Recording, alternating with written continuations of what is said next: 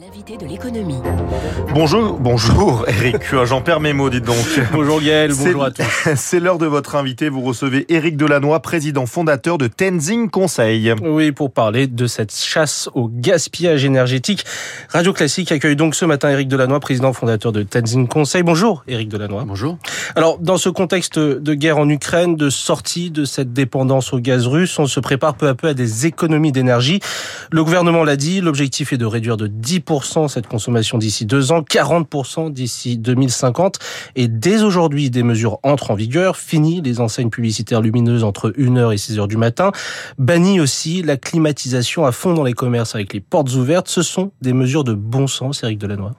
Ce sont des mesures de bon sens qui ne datent pas d'aujourd'hui. Faut rappeler que les mesures que vous venez d'annoncer datent à minima du Grenelle de l'environnement avait déjà été annoncé par Pierre Mesmer en 79, je crois. Et donc, ce sont des, des mesures qui, qui, datent depuis très longtemps. Le problème, c'est que ça suppose une mobilisation de chacun et une responsabilité, notamment des entreprises, qui n'a pas réussi à se mettre en place. D'où, malheureusement, le fait que le gouvernement est aujourd'hui en train de taper sur le point, du poing sur la table en mettant des sanctions si mmh. ces comportements ne se mettent pas en place. Des sanctions qui se traduisent par des amendes, hein, 750 euros pour les commerces qui continueraient à garder la clim et les portes ouvertes, 1500 pour les collectivités euh, qui continueront à afficher.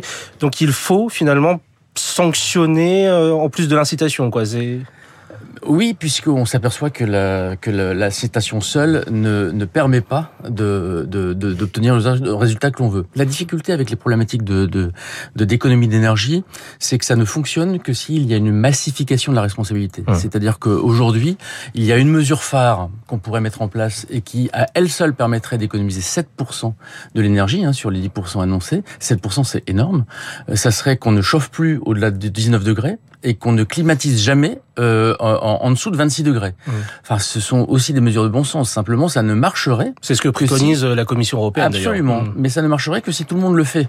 Or, on voit bien que dans la l'attitude générale, que ce soit des politiques d'ailleurs ou des particuliers, enfin, ce n'est pas avec des boucliers carifères, ce n'est pas en voulant protéger les Français de tout qu'on va permettre de mettre en place une responsabilité, puisque comment voulez-vous, quand on défend le pouvoir d'achat ou quand on fait un bouclier tarifaire sur le gaz ou qu'on propose de, de baisser de 30 centimes le prix de l'essence, qu'on consomme moins d'essence. Enfin, c'est, on cherche en permanence à mettre en place des équilibres pour faire en sorte que les, les gens continuent à vivre bien, ce qui est mmh. normal, c'est le, l'objectif du politique.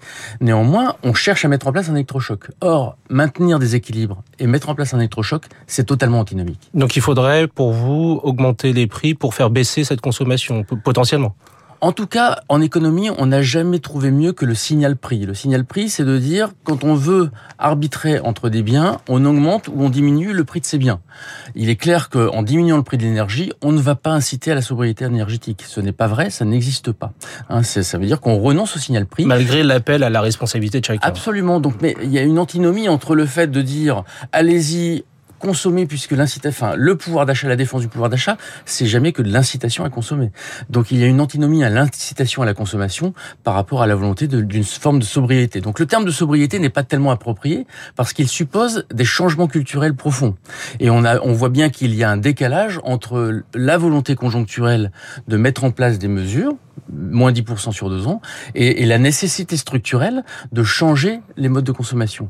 La grande différence qu'il y a par rapport à 73, dans lequel il y avait eu ce premier plan de sobriété par Georges Pompidou, c'est qu'on n'est plus seulement sur une crise économique qui nécessitait de faire des économies d'énergie, on était sur un impératif économique, on est à la fois sur une crise économique, mais sur une urgence climatique. Or, cette dimension d'urgence climatique, on ne la voit pas, si ce n'est dans les ambitions à 2050, qui nécessitent de mettre en place des vrais chocs euh, en termes industriels euh, sur des mesures structurelles fortes. Alors, dans ce paradoxe, finalement, ce paradoxe, on le voit dans ce package de mesures anti-inflation, euh, notamment à travers la ristourne sur le carburant. le gouvernement dit c'est pour protéger justement les, les, les, personnes les plus fragiles, les plus modestes, pour qu'elles puissent continuer à rouler malgré les prix. C'est aussi une question sociale. Vous avez vu qu'il y a eu un débat très fort sur mesures ciblées versus mesures globales, mmh. notamment sur la sur la TVA. On voit bien et on l'a dit sur d'autres débats, il est clair que l'inflation que l'on connaît aujourd'hui nécessiterait, en matière économique, on va pas y revenir dessus, des mesures ciblées, les mesures globales ne faisant que générer de l'inflation. Hein. Donc, euh, donc cibler des mesures, c'est effectivement permettre aux populations fragiles, donc une petite frange de la population, hein, c'est 10% de la population, 15% de la population, de pouvoir bénéficier de mesures structurelles pour leur permettre de vivre. Mmh. Mais vous savez, le pouvoir d'achat, la défense du pouvoir d'achat, c'est aussi des sollicitations permanentes de consommation. Ce n'est pas forcément la satisfaction des besoins nécessaires. Et le passage de l'un à l'autre nécessite une culture de la consommation très différente. On n'en est pas là. Mmh. Alors quand on parle de sobriété, ça concerne également l'industrie. Euh, on parle de 5700 sites très énergivores en France qui pourraient se voir rationnés, voire pire, couper euh, complètement leur approvisionnement d'électricité en cas de pénurie. Euh, cela va forcément avoir un impact sur euh, la production. Oui, alors c'est le problème, c'est de se focaliser sur l'industrie n'est pas forcément la meilleure des choses à faire, puisque euh, je rappelle que l'industrie n'entre que dans 20% pour la consommation énergétique en France. Hein. Euh, les transports et les ménages, une partie des transports faisant partie des problématiques des ménages, ça représente 60%. 27 sur la consommation des ménages, 35%, 33% sur les transports. Donc on voit bien que avoir des comportements routiers différents, avoir des problématiques de chauffage différents aura des impacts beaucoup plus importants que de, de, de de demander à l'industrie de faire des efforts. Par ailleurs, les industries énergivores connaissent cette problématique depuis longtemps, et depuis même depuis 30 ans, et ça veut dire qu'elles travaillent sur la réduction d'énergie depuis longtemps. C'est les industries énergivores sont celles qui font le plus d'efforts déjà sur la baisse de consommation de 1 à 1,5% par an depuis 15 ans. Mmh. Hein, ce qui n'existe pas au niveau de la société, puisque la société, on est sur des stabilités, alors des baisses de 0,3% par an. Donc quasiment pas de, de, de, de, de grandes, de grandes baisses comme l'a vécu l'industrie. Mmh. Est-ce que euh, le gouvernement va se retrouver dans une situation où il devra privilégier finalement euh, soit les ménages français, soit l'industrie française? Est-ce que c'est un choix impossible face auquel ils vont se retrouver? On le voit bien que l'industrie française euh, ne pourra pas être sacrifiée si, si ce n'est à baisser la production. Il n'y a, a, que comme ça qu'elle pourra faire des efforts supplémentaires sur la, la, consommation énergétique. Donc on va dans, on ne va pas dans le sens du pouvoir d'achat, on ne va pas dans tout ce qu'on vient de dire jusqu'avant. Donc il est clair que que les ménages français sont ceux qui doivent se sentir les plus concernés. Ce qui suppose de la responsabilité, mais probablement ce qui suppose de la sanction pour un certain nombre de mesures. Alors ce casse-tête euh, auquel, euh, nos, enfin, auquel on fait face, euh, nos partenaires européens aussi vont devoir également y faire face. Une équation particulièrement compliquée pour l'Allemagne, première industrie européenne. Oui, je rappelle que si le, le gaz russe s'arrêtait complètement, l'industrie allemande n'arriverait à fonctionner correctement que pendant un ou deux mois compte tenu des capacités de stockage.